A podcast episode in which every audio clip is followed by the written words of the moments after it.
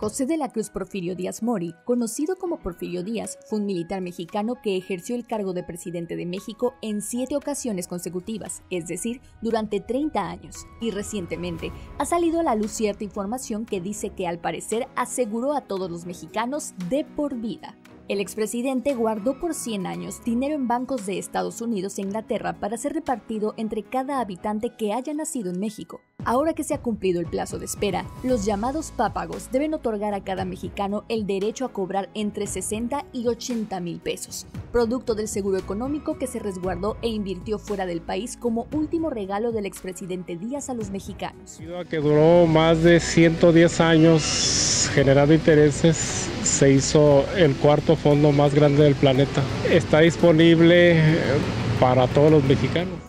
La cuantiosa suma supera los 800 billones de pesos y se encuentra custodiada por el Fondo Monetario Internacional.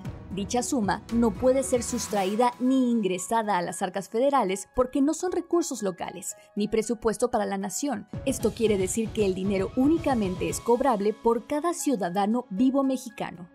Sin embargo, existen reglamentaciones para otorgarlo en las que es obligación del gobierno federal en turno realizar los trámites internacionales para el reparto equitativo entre los más de 120 millones de mexicanos.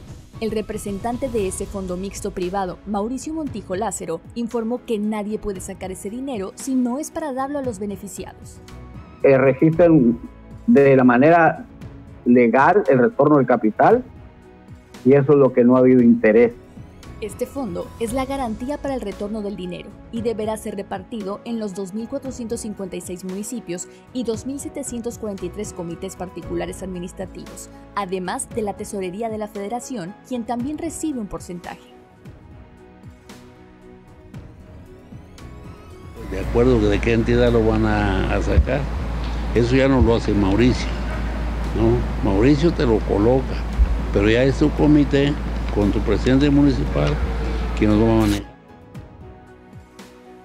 Cabe mencionar que desde hace varios sexenios los presidentes se han enterado de este tesoro e incluso el exmandatario Enrique Peña Nieto intentó quedarse con una parte de dicha inversión durante su gobierno, pero esto no fue posible. Se dice que Andrés Manuel López Obrador tiene interés en jalarlo como recurso público federado, pero sus asesores no le han explicado o no sabe que tampoco podrán darle otro uso que no sea el de entregarlo a cada uno de los mexicanos como quedó establecido por el extinto mandatario Porfirio Díaz.